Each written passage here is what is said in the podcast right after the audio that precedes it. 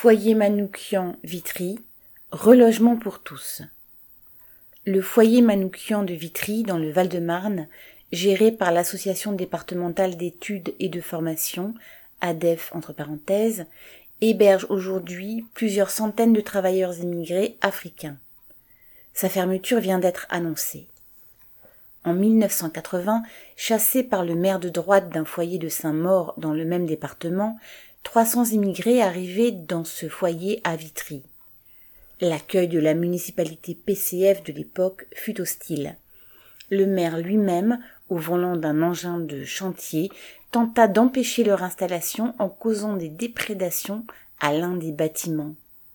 Ce triste et retentissant fait d'armes est resté connu sous le nom de, l'affaire du bulldozer de Vitry, fermez les guillemets. Depuis, le nombre de résidents n'a cessé d'augmenter, certains avec un titre d'hébergement, d'autres non, tant les difficultés pour se loger sont nombreuses pour ces travailleurs immigrés africains, souvent en situation précaire.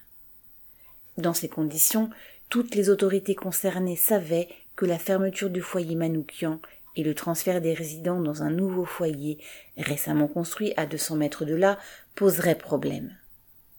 Les autorités et l'ADEF ne veulent pas entendre parler des résidents non officiels entre guillemets.